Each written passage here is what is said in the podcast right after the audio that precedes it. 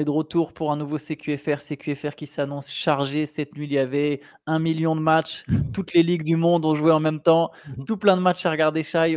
On a très peu dormi. On a regardé beaucoup de basket et du coup, on a beaucoup de choses à raconter, beaucoup de choses à décrypter. Rentrons tout de suite dans le vif du sujet. Il y avait un choc à l'Est entre le premier et le deuxième. Chaque année, c'est les mêmes équipes, premier contre deuxième. C'est Boston et Milwaukee qui sont impliqués. Et c'est une victoire des Celtics contre les Bucks 119-116. Boston qui sent pas, enfin, qui reste seul en tête de la conférence Est et qui a le meilleur bilan de la NBA avec 12 victoires en 15 matchs. Euh, victoire assez impressionnante d'ailleurs, Shai, parce que les Celtics ont quand même dominé la grande majorité de la rencontre. Ils n'ont jamais été menés. Ils n'ont jamais été menés. Mmh. Mais il y avait 14 points d'avance à la mi-temps.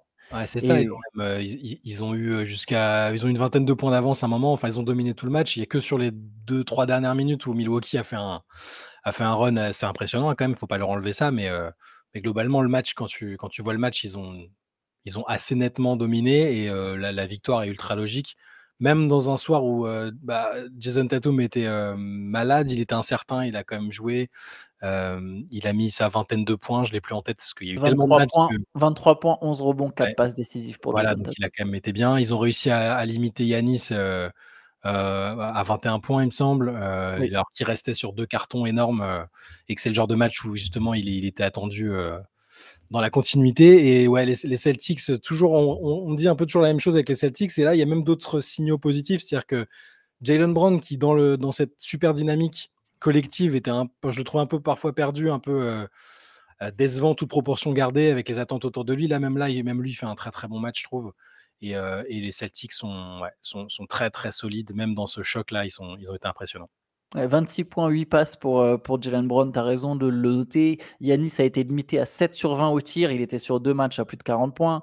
Ouais, non, c'est clair, grosse perf, c'est vraiment la meilleure équipe de la ligue, on le dit, on le mmh. répète. De toute façon, ça, ça se voit d'ailleurs même quand ils affrontent des, des, des, concurrents directs. Récemment, ils restent sur, sur des victoires contre. C'était Philly qu'ils avaient battu juste avant, c'est ça, je dis pas de bêtises. Ah oui, oui, Philadelphie 117-107 et là victoire donc contre les Bucks. Donc voilà, donc Boston qui a le meilleur bilan de la NBA, 12 victoires en 15 matchs, très propre. Et en plus euh, ce 5 majeur qui fonctionne toujours à merveille, euh, qui est euh, encore une fois très solide. On peut, souligner que tension entre Yanis et son coach à un moment, alors c'est des scènes de tous les jours, hein, ça arrive qu'il y ait des petites incompréhensions. Il y a un moment où il lui demande de sortir, Yannis n'est pas trop content, il lui tend la main, il l'ignore, et puis après il discute quelques secondes. Après, Griffin s'en expliquait euh, devant les médias en disant que bah, c'était juste que Yanis voulait pas sortir et que finalement euh, Griffin lui a demandé de rester sur le côté parce qu'il allait re-rentrer rapidement. Enfin bon, ça respirait ça respirait pas la joie de vivre, mais euh, c'est des choses qui arrivent. Et, et juste pour l'anecdote aussi, enfin pour le, euh, là, ce qu'ont réussi à faire de bien les Celtics, c'est justement à limiter euh, Yanis et Lillard, 27 euh, points et 21 points, c'est quand même pas mal.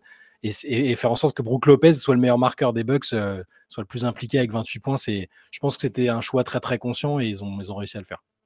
Yes, chapeau aux Celtics. On peut passer à l'autre scène euh, de la, très surréaliste de la soirée, parce que tu as parlé de cette petite échange entre, entre Yanis et Griffin. Mm. Voilà, c'est pas, enfin, c'est anodin et en même temps, c'est, tu, tu sens un mm. peu de frustration. Par contre, il y a eu une scène assez surréaliste à San Antonio.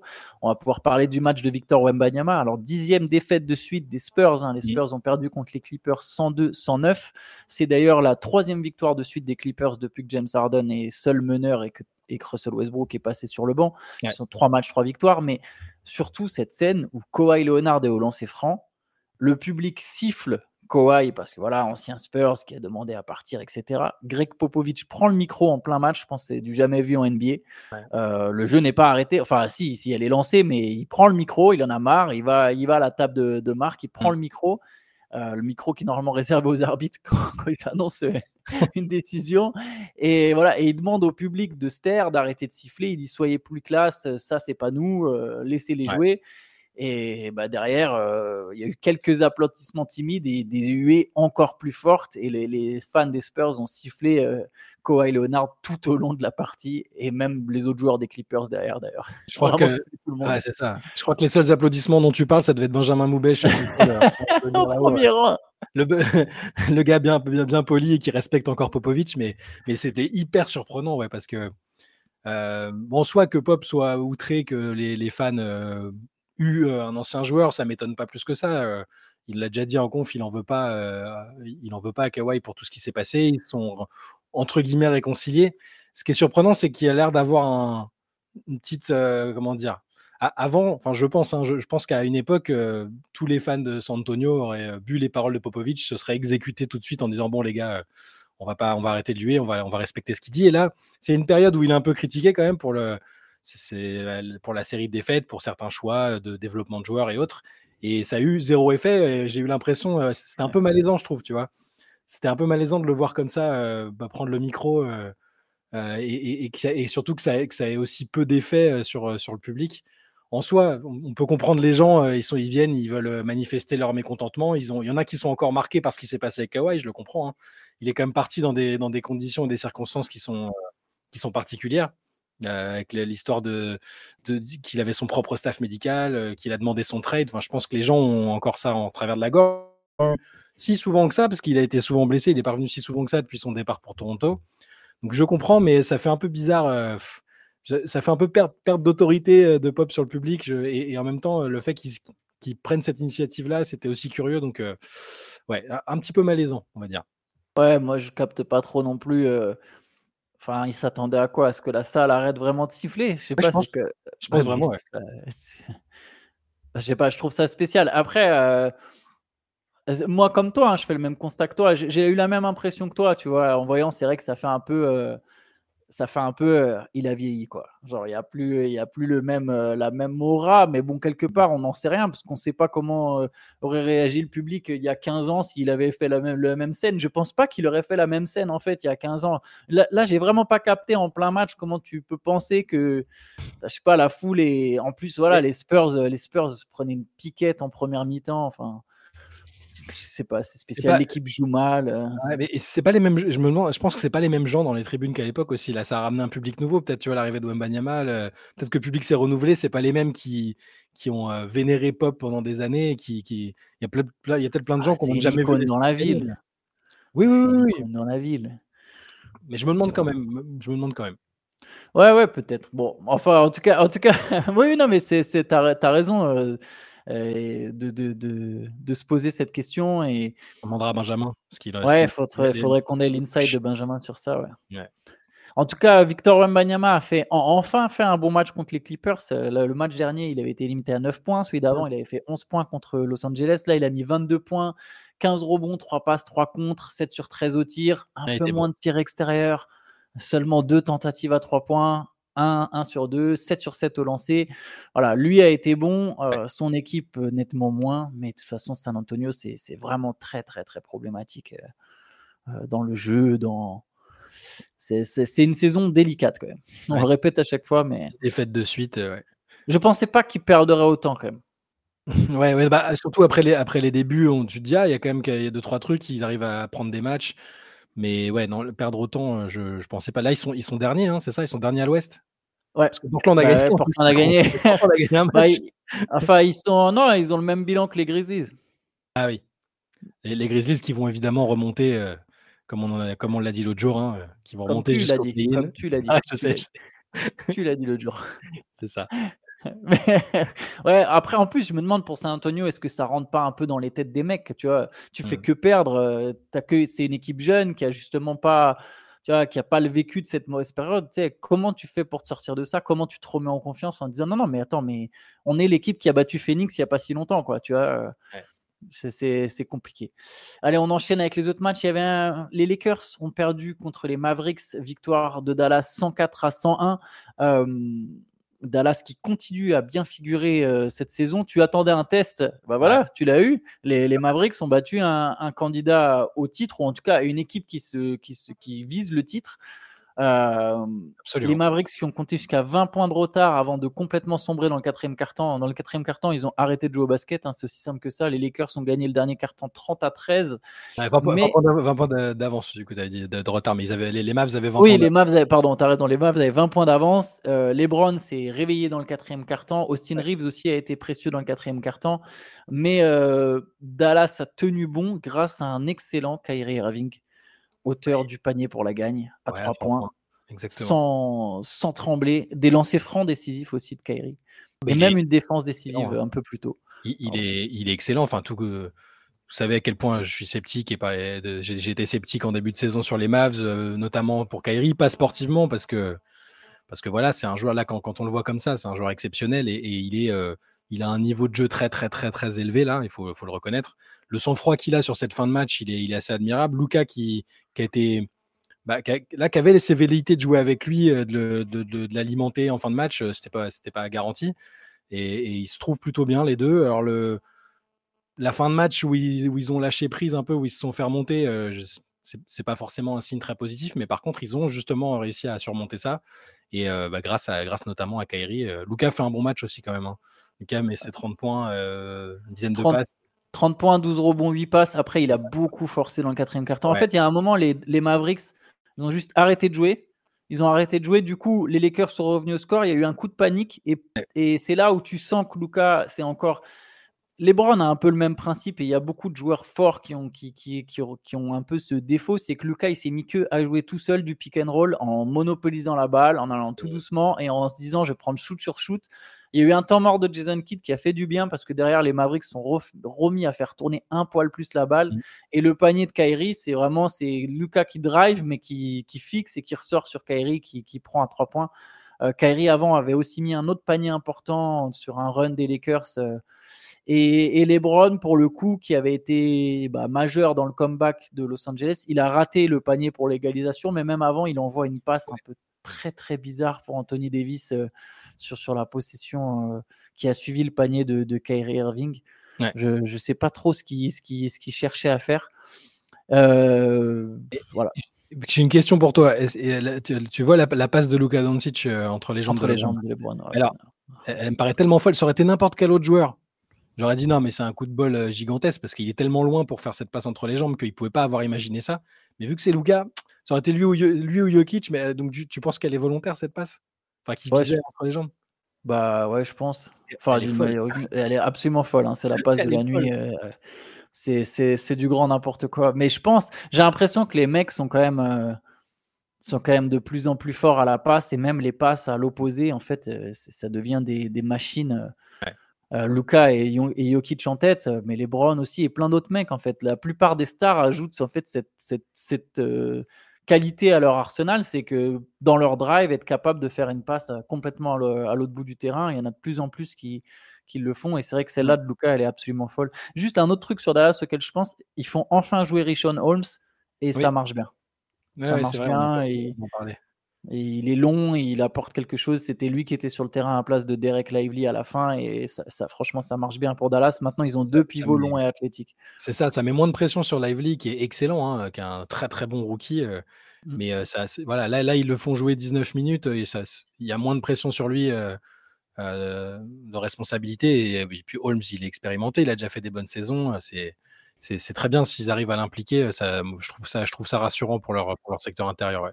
Oui, je pense que Holmes va finir les matchs et du coup, ils vont avoir deux, deux pivots athlétiques mmh. euh, ça, euh, avec une certaine verticalité. Donc ça, c'est pas mal pour Dallas. Euh, on continue. cinquième victoire de suite de ton équipe, Shai. Le Magic. Le Magic qui reste encore un match à plus de 120 points pour Orlando. Orlando qui a battu Denver 124-119. C'est la cinquième victoire de suite pour Orlando qui est sur le podium à l'Est on a tellement dit qu'ils n'arrivaient pas à attaquer que maintenant ils mettent que des matchs à 120 points. Je pense qu'ils écoutent le CQFR et qu'ils ont pris ça personnellement. Mais oui, ça, carbure vraiment bien. Alors, euh, bon, là, Denver, euh, Denver euh, a pas très très bien joué, mais, mais quand même, Orlando, il faut, vraiment respecter ce qu'ils sont en train de faire. Le, dernier carton était très impressionnant, je trouve, quand même. 42-31, le dernier carton. Ils, survivent à un, un triple-double de Jokic, un plutôt bon match de Michael Porter. Il n'y a toujours pas de Jamal Murray, évidemment, c'est donc c'est pas les c'est pas les Nuggets dans leur version optimale, mais je, le, ce combo Wagner-Banquero dont on parlait en début de saison, on disait bon, ils, alternent le bon et le, et le, et le moyen, et là maintenant, Banquero, il est clutch un match sur deux. il, est clutch un match sur deux, il met, un 3 points, il monte en puissance, un 3 points décisif à la fin, à deux minutes, je crois. Wagner, il fait une deuxième mi-temps excellente.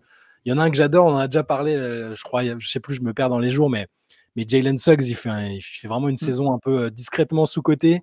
Euh, dans, dans, la combativité, là, il y a une séquence où il, se bagarre à moitié avec Jokic. il, donc, il, s'arrache au rebond, il, saute deux, trois fois pour prendre le ballon. derrière Jokic est par terre et tu vois un peu le, vice, il, le pousse, Suggs il pousse Jokic et il, le provoque et du coup ça le, ça le, fait un peu dégoupiller et il repart, c'est Suggs qui repart avec le ballon. Et j'aime sa mentalité, j'aime sa combativité, il apporte un truc qui leur manquait aussi. Et la seule la différence, c'est qu'il arrive à enchaîner les matchs et qu'il n'est pas blessé. Et ça, c'est fondamental. Ouais, j'aime beaucoup Jalen Suggs aussi et j'ai l'impression qu'il s'est trouvé. C'est-à-dire qu'il est arrivé en NBA, on ne savait pas trop quel joueur il, deviendrait, mmh. Jalen Suggs. C'était quand même un mec qui marchait très fort à la fac. Il, est, il était pressenti. Euh, alors, il a, il a, été drafté en cinquième, mais il aurait même pu être drafté plus haut. Il y a des moments dans des mock drafts, il était deuxième, il a été troisième. Tout le monde pensait que Toronto allait le prendre en quatrième, même si au final, ils ont très bien fait de prendre Scotty Barnes. Je pense que c'est un meilleur pick. Mais, euh, mais Jalen Suggs, on ne savait pas trop quel joueur ce serait. Est-ce que ce serait un meneur euh, de pick and roll? Est-ce que ça serait une star? Est-ce que ça serait.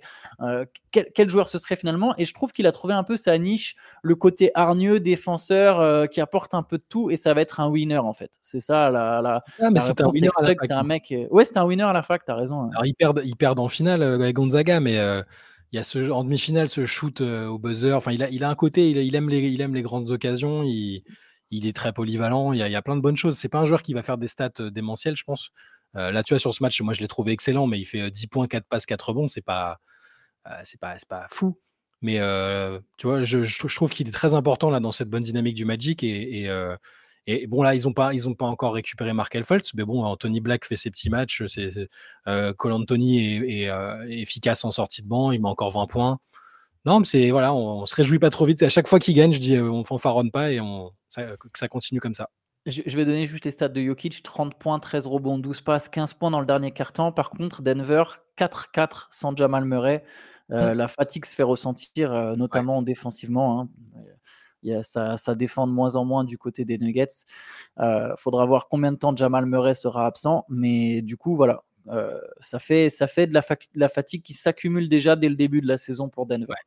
Euh, Miami a battu Cleveland, Cleveland qui était sur une série de 4 victoires de suite, je crois, qui là s'est fait corriger. On sent que les Cavaliers ont des absents. Victoire de Miami 129-96, 28 points de Kyle Lowry, c'était son meilleur match de la saison. Rémi Raquez a mis 22 points, le rookie avec 8 rebonds. Et voilà, et puis Miami euh, qui pour le coup a le même bilan qu'Orlando, 10 victoires, 5 défaites. Il y a 4 équipes, je crois. Milwaukee, Orlando, Philly, Miami qui sont à 10-5 euh, à l'Est. 9 victoires en 10 matchs pour Miami. Euh, Kyle Lowry, résurrection à 3 points, 7, 7, paniers à 3 points marqués. bon, les Cavs avaient l'air carbo. Hein. Clairement, le back-to-back, là, ils l'ont pas, l'ont pas bien encaissé. Mais Miami, voilà, continue, quelle que soit, quelle que soit la version des, du 8. Il n'y avait pas Bama et Debayo cette nuit? Ouais bon, ils arrivent quand même à gagner les matchs. C'est propre. Yes, on peut enchaîner avec l'autre équipe à 10-5 à l'Est parce que justement, elle a perdu son cinquième match. C'est les Sixers qui ont perdu contre les Timberwolves. Minnesota qui est en tête de la conférence Ouest. 11 victoires, 3 défaites pour Minnesota. Là, cette nuit, c'était donc 112 à 99. Les Sixers jouaient sans Embiid, première fois qu'il était mis au repos. Bah, du coup, il n'y a pas un joueur de Philly qui a mis plus de 16 points. Euh, Tyrese Maxi a eu du mal à assumer seul le leadership offensif. Euh, surtout face à la meilleure défense de la ligue. 31 points d'Anthony Edwards, 23 points et 11 rebonds de Carl Anthony Town, 13 points, 11 rebonds, 3 contre pour Rudy Gobert. Minnesota, c'est toujours aussi solide. C'est ça. Et tu vois, j'ai l'impression que sur d'autres saisons, peut-être même la saison dernière, euh, il y a des matchs que les Wolves devaient gagner euh, parce qu'il y avait le meilleur joueur en face qui était absent ou, ou juste parce qu'ils étaient censés être supérieurs et où ils ne les gagnaient pas pour des raisons un peu mystiques. Là, ils font le boulot tout le temps. les joueurs sont, les cadres sont réguliers. on va encore dire que Kat a fait un bon match, il faut le souligner. Et, c'est bah, bien, quoi. Écoute, à chaque fois, on dit Minnesota. on, a envie de se pincer un peu pour voir si c'est si réel, s'ils vont réussir à tenir le coup, mais pour l'instant ça tient bien. Les matchs qu'ils doivent gagner, ils les gagnent. C'est cliché, basique et tout, mais c'est comme ça que tu, tu, te positionnes bien en saison régulière, surtout quand tu es une équipe qui a cette historique de, de saison compliquée. Euh, voilà, bravo les Wolves, il faut que ça continue. Ils sont en train de faire la saison des Kings de l'an dernier, sauf que c'est leur défense le point majeur. Après, on verra si justement en playoff ils peuvent faire mieux que les Kings l'an dernier, mais, mm. mais pour l'instant c'est très solide en saison régulière. Euh, un match ultra offensif, on peut maintenant aborder un peu peut-être en vitesse certains matchs. Ah non, pardon, on va d'abord parler du cas Chris Paul parce que j'allais oublier. Euh, les, Warriors ont perdu contre les Suns 115 à 123. C'était un match où les Suns ont pris un gros écart dans le deuxième quart-temps. Les Warriors ont, sont revenus un peu sur le fil avec leur remplaçant, mais finalement victoire des Suns, 32 points de Kevin Durant. Euh, mais voilà, Chris Paul a été expulsé. il a pris deux fautes techniques dans la foule de, suite hein, parce qu'il contestait une décision auprès de Scott Foster, son némésis. Il y a un historique clairement entre les deux, entre le joueur et l'arbitre. Je vais te laisser en parler, mais d'abord, donc je, récapitule. Il a pris deux fautes techniques, donc il s'est fait expulser. Au moment où il se fait expulser, il regarde Foster et lui dit You are, a bitch. voilà, je, vous laisserai traduire. Euh, il, a fallu que, que Curry intervienne parce que Chris Paul était parti pour même aller pas en découdre, découdre, euh, peut-être pas se battre, mais commencer à suivre Foster après même avoir été expulsé. Steve Kerr a pris une faute technique en disant à, Scott Foster qu'il abusait et que c'était pas normal. Euh, on sent que c'est vraiment personnel. Je vous donne juste une petite stat, après je laisse la parole. Foster, donc c'est le rival de Chris Paul. Euh, il a arbitré 20 matchs de, de Chris Paul. 15 fois, l'équipe de Chris Paul était favorite et pourtant, ils ont perdu 17 des 20 matchs par 11 points d'écart. Il, y a, cette fameuse euh, théorie comme quoi Scott Foster veut absolument entuber, je suis désolé, je vais utiliser ce mot, Chris Paul à chaque fois qu'il le croise sur un terrain. C'est ça, non mais les stats sont assez parlantes. On, sait qu'il y a un contentieux, de toute façon, c'est pas. Euh, le nombre de fautes techniques qu'il a prises euh, quand il y avait Scott Foster, le nombre de défaites, le nombre de déclarations dans la presse où tu sais qu'il ne s'apprécie pas. Et là, par contre, c'est la première fois de, mémoire, en tout cas, où ça faisait longtemps qu'il ne l'avait pas fait. Mais là, la Chris Paul a directement évoqué le problème. Il a dit oui, c'est personnel. Et il a même, il, a commencé à entrer dans le détail. Et puis, je pense qu'il il a remarqué qu'il en avait un peu trop dit. Mais euh, il a expliqué qu'il y avait eu une affaire avec son fils, qui impliquait son fils et donc euh, Scott Foster. Alors, euh, j'imagine que c'est quelque chose de. Là, je, c'est que de la supposition parce qu'il n'est pas rentré dans le détail. Hein, mais j'imagine que c'est peut-être un truc où le fils était au bord du terrain et a dû râler sur Foster et où l'autre, il lui a peut-être dit un truc. Enfin, je vois pas de truc plus grave que ça. Sinon, on en aurait entendu parler quand même, je pense. Mais il a, dit oui, il y a un truc avec mon fils. On avait même fait une réunion à l'époque aux Clippers avec euh, Scott Foster, avec euh, un responsable de la NBA, Doc Rivers, mon père, enfin, euh, une réunion pour discuter de, bah, de ce contentieux-là, justement. Et ça n'a pas l'air d'avoir servi à grand-chose parce que ça fait chaque année, on nous ressort les stats de Scott Foster avec Chris Paul. Chris Paul lui-même dit bah, c'est à moi d'essayer de, rester sur le terrain et de ne pas sortir de mon match, mais il y a des trucs trop flagrants. Je ne sais pas s'il y aura des suites à ça, s'il va y avoir je sais pas, une enquête ou quelque chose, mais Foster est tellement influent dans, le, dans la caste des arbitres et auprès de la Ligue depuis des années. Enfin, ça fait super longtemps qu'il est là, il est hyper influent. Je ne sais pas si ça va changer grand-chose. Si même Chris Paul, qui était euh, le patron du, syndic des joueurs, n'arrive pas à, faire en sorte, ne serait-ce qu'il ne soit pas euh, désigné sur les matchs où il joue, ça pourrait, ce serait une solution, tu vois. Mais euh, chaque année, il y a toujours des matchs où Scott Foster est là et, et où il arbitre Chris Paul. Et, c'est ouais, une situation tendue. là aussi, c'est un peu malaisant de voir, voir un joueur et un arbitre comme ça. Puis, là, il n'y a, même pas à dire théorie du complot ou quoi. Les, bon, les stats, clairement, il y, a, un truc. Quoi. C'est pas, Je ne sais pas s'il ne fait pas volontairement perdre les équipes de Chris Paul, mais il s'arrange toujours pour que pour qu'il y ait des fautes techniques contre Chris Paul qui fassent sortir du match pour sanctionner durement chaque écart de conduite. Enfin, il y a clairement quelque chose. Après, là, là hier soir, euh, il a attendu avant de lui mettre la première technique quand même. Chris mmh. Paul, il conteste vraiment tout. Hein. oui, bah oui, oui. Très... Les, Warriors étaient tendus, pas que Chris Paul. Les Warriors, en fait, étaient en train de prendre l'eau et leur réaction, il y a eu une réaction de frustration. J'ai l'impression que Foster a quand même un peu pris sur lui d'abord. Après, par contre, une fois qu'il lui a mis la première, là, ça a enchaîné très vite. Il a mis la deuxième, il en a mis une autre à Steve Kerr. Allez, c'était dégagez-moi tout ça. Mais je pense qu'il faut que la NBA euh, se penche sur le sujet. Il y a, déjà eu une réunion, si, ça, si là, Chris Paul dit publiquement que c'est personnel, il faut que la NBA se penche sur le sujet. Il, en a mis une à Kevin Durant, un peu stupide aussi, où euh, tu sais, il lance le ballon, mais enfin, c'était pas, c'était pas violent, il n'y avait personne autour, mais il lance le ballon sur la base du panier après, après un coup de sifflet euh, et ça revient sur lui. Hein, il y a pas du tout. Et il prend une technique pour ça. Et c'était en fin de match, hein, c'était important. C'est-à-dire que l'écart était entre les deux équipes était faible. Ça aurait pu être, ça aurait pu être catastrophique. Quoi. Et, euh, Steve, Kerr, Steve je sais pas si tu as vu après aussi, après le match, il était en mode euh, ronchon aussi. Euh, au-delà de, l'arbitrage, il a dit on, ne peut pas jouer au basket dans cette salle, c'est trop bruyant, ils mettent de la techno ultra forte, ultra lourde, il faut se pencher là-dessus, c'est plus du basket. Enfin voilà, c'était bonne ambiance, bonne ambiance dans ce match cette nuit. De toute façon, il y a de la frustration aussi à Golden State. Et par contre, Phoenix, euh, c'est la cinquième victoire de suite, je pense, les Suns euh, qui sont vraiment bien remontés à l'ouest. Euh, sur les autres matchs, la Melo Ball a encore fait un match de patron, 34 points, 8 rebonds, 13 passes. Alors à 13, sur 21, à 13 sur 31 au tir, quand même, il faut le souligner. Il y avait 33 points et 10 rebonds de Miles Bridge aussi. Et victoire des Hornets contre les Wizards. Est-ce que tu as vu la dernière possession J'allais te demander si tu as vu la dernière possession avec Kyle Kuzma qui se dribble sur le pied avant d'envoyer une saucisse à 3 points. Ouais, Alors qu'il reste du temps encore et qu'il il prend son tir à 9 mètres du. Euh, quel 9 mètres? Ouais, 9-10 mètres du cercle. Il reste encore quelques secondes. Hein, il peut s'approcher un peu plus. Mais bon, voilà, les Wizards toujours aussi drôles et toujours aussi euh, nuls. 2-12. Euh, mais donc, les Hornets qui ont, qui ont brillé avec la Melo Ball qui continue d'enchaîner et Mal Bridges qui a lui aussi fait un gros match il y avait un duel de scoring. Alors Atlanta, après avoir pris 157 points contre les Pacers, on a pris 145 contre les Nets. Par contre, les Hawks, cette fois-ci, en ont mis 147, 43 points, 12 sur 31 au tir pour Trey Young, 9 passes décisives, 45 points pour Miles Bridges. Il y a eu un duel entre les deux en prolongation. C'est Trey Young qui a eu le dernier mot avec ses lancers francs, même si à chaque fois, il en a raté quelques-uns, mine de rien, mais, euh, mais quand, même, euh, quand même la victoire pour Atlanta. J'ai l'impression que Quinn Snyder c'est un peu, euh, est un peu résigné. Lui qui a quand même coaché une équipe à, vocation très défensive à Utah.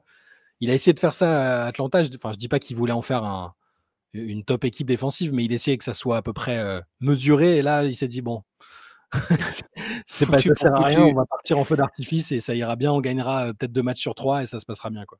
Autre match très offensif, celui entre les Raptors et les Pacers. Hein. Bah, du coup, les Pacers qui avaient pris 152 points contre les Hawks en ont pris 132 contre Toronto. Par contre, ils en ont mis 131. Ali Burton a encore lâché 16 passes. Hein. Il fait 33 points, 16 passes. Il est encore à plus que 30 et 15, mais défaite quand même d'Indiana contre Toronto. Avec le dunk euh, décisif de Scotty Barnes. Très, très joli dunk. Euh, il contourne la défense, il est agressif et il claque un dunk. Euh, c'est le game winner d'ailleurs. Oui, 36 points de Pascal Siakam. Les Grizzlies, Shai, je vais vraiment pas te rater. Ah, ah, pardon, my bad. Les Grizzlies ont une défaite de moins que les Spurs. Merci, les Grizzlies ont perdu contre les Rockets 111-91. mais je, je, vais, je vais pas te rater. Je, le répète pour ceux qui ne l'avaient pas vu. Alors, je te chambre jamais sur les trucs, mais sur Memphis, je n'hésite, je, je, comprends pas ton obstination pour les Grizzlies. Donc, Shai pense que les Grizzlies vont faire le play-in cette saison. Ça me semble absolument impossible. Cette équipe est nulle et elle a perdu contre Houston de 20 points. Euh, la rotation ne ressemble à rien. Il y a trop de blessés en fait à Memphis. Je pense qu'il y a trop de blessés. il y a un climat qui est pas bon. Il y a un climat qui est pas bon dans la franchise. Il y a un climat qui est pas bon dans le staff. Il y a quelque chose qui ne va pas à Memphis. Je, je le pense depuis trois ans. Je cesse de le répéter. Je continue de te le dire et les Grizzlies qui se sont fait euh, bah, torcher par les Rockets avec 34 points de Jalen Green. Je sais pas si un truc à dire sur ce match. après, cette violente, après cette violente attaque contre les Grizzlies, non mais, non, mais je comprends. Euh, le scepticisme, il est, il est, évident. Tu peux pas, euh, ils ont tellement de blessés, il y a des circonstances atténuantes, mais je, bon, j'avoue que match après match, ça devient de plus en plus compliqué d'imaginer et d'espérer un, un, retour parce qu'ils ont trop de blessés. Jamorant et, et va pas arriver encore tout de suite. mais moi, ça mais ouais, je sais, non, je sais que ça va au-delà, mais pour, pour toi, mais je, je continue de penser qu'ils ont un coach compétent, qu'il y a quelques joueurs dedans qui sont. Euh, enfin, pour moi, la base Bain, Jaren Jackson, Jamorand, ça doit, ça doit suffire pour faire le play-in, tu vois. Là, c'est, là, il y en a un qui est pas là et il y a tellement de blessures autour. Smart qui est, qui est, blessé, enfin, qui a manqué, le match. Steven Adams. Euh, voilà, Steven Adams. Je comprends. Je dis juste que je n'exclus pas la possibilité d'un run. on voit des séries de 7-8 victoires parfois NBA, parfois ça te remet un peu dans le bon. Je dis pas, là, ce sera pas forcément le cas, mais je, je, demande de la tolérance pour les, pour les Grizzlies. il, est encore tôt, hein, je taquine, mais il est effectivement encore tôt dans la saison.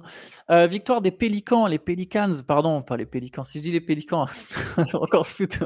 En même temps, c'est leur, c'est leur nom, quoi. Pierre le Pélican, c'est la, la mascotte. Mais donc, les Pelicans ont battu les Kings 117 à 112.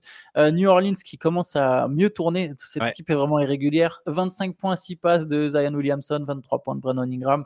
Il n'y a pas McCollum, mais bon, l'équipe, euh, l'équipe marche bien.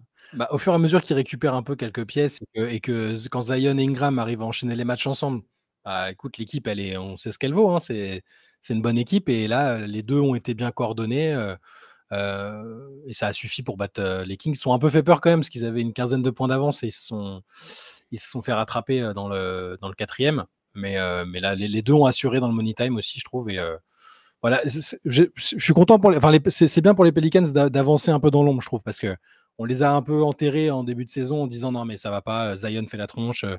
Zion est essoufflé en conférence de presse, ça doit pas aller, ils ont 70 blessés. Là, je pense que ça les avantage d'être un peu dans l'ombre et, de, et qu'il y ait beaucoup moins d'attente autour d'eux. Ouais, je suis tout à fait, tout à fait d'accord avec toi. Euh, le Thunder, on essaie de, finir en, bref. Le Thunder a battu les Bulls 116 à 102. Au final, on en a même parlé, mais Shai Gildous Alexander a fait une performance assez folle. 40 points, 12 passes, 17 euh, sur 18 au lancer franc. Il n'a pas arrêté de provoquer des fautes. Euh, les Bulls, une nouvelle défaite, rien de surprenant, mais, mais, le Thunder qui est deuxième à l'ouest. Deuxième à l'ouest et qui continue de sa série. C'est leur plus longue série de victoires depuis 2019. Sixième victoire de suite, euh, Shea est énorme, 40 points, 12 passes, 11 sur, 19. Hein. Cette mmh. efficacité qu'il a, c'est celle-là qui lui a aussi permis d'être euh, dans le top 5 MVP l'année dernière. Il était totalement injouable et, euh, et autour, c'était aussi bon. Hein. Chet Holmgren, bah, c'est métronome, 18 points, 13 rebonds, 4 contre. Métronome, il est incroyable. bon, l'adversaire était faiblard, hein. les Bulls avec Billy Donovan, je pense, jour après jour, de plus en plus menacés. Enfin, j'en viens à me demander, hein, parce que ça fait tellement longtemps que euh, qu'on a l'impression qu'ils vont appuyer sur le bouton euh, reset et que ça ne le fait pas. Euh, je, reviens à me demander s'ils vont pas rester comme ça jusqu'au bout. Hein. Mais bon, pour rester sur OKC et, du, et une note positive pour finir, c'est ça reste très très bien et, et est énorme. Allez, je tu sais quoi, je me suis moqué de toi sur Memphis, donc je vais te rendre un hommage. Euh, quand on a fait en début de saison un podcast sur les MVP potentiels, mmh. on se posait la question de savoir pour chez Gildeus Alexander comment ça se passerait. Et tu étais un peu le seul à y croire en mode, bah si, euh, il a fini mmh. cinquième, pourquoi il serait pas mieux placé? Euh, Au final, il marque 30 points par match toujours. Il est encore plus efficace que l'an dernier parce qu'il est à 54% au tir contre 51 l'an dernier. Il est plus adroit à 3 points que l'an dernier en prenant plus de tirs. Il est plus adroit au lancer franc que l'an dernier. Il est à 93% au lancer. Il prend plus de rebonds. Il fait plus de passes. Il a 6 rebonds, 6 passes. Il, vole plus de ballons, 2 interceptions. Son plus-minus est passé de plus 2,2 à plus 9,6 euh, en moyenne. Et le Thunder est, est deuxième à l'ouest. Et on disait, bah, ça dépendra du bilan du Thunder pour l'instant, chez Gildeus Alexander peut, peut, faire partie de la conversation pour le MVP. Totalement. Euh, et enfin, on passe à une victoire de Portland. C'est quand même une équipe qui gagne pas souvent. Portland a battu Utah, une autre équipe qui gagne pas souvent, 121 à 105. 30 euh, points de Jeremy Grant, qui doit se demander encore ce qu'il fait là, mais bon, au moins il peut aller soigner ses stats. 20 points de Malcolm Brogdon. C'était le retour de Scoot Anderson de blessure. Il est sorti du banc, il a joué 17 minutes, 3 points, 7, 3 rebonds, 7 passes avec des, Avec des goggles. Il a mis des lunettes pour. Euh, apparemment, il, il, avait des soucis au niveau de, ses lentilles de contact. Ouais.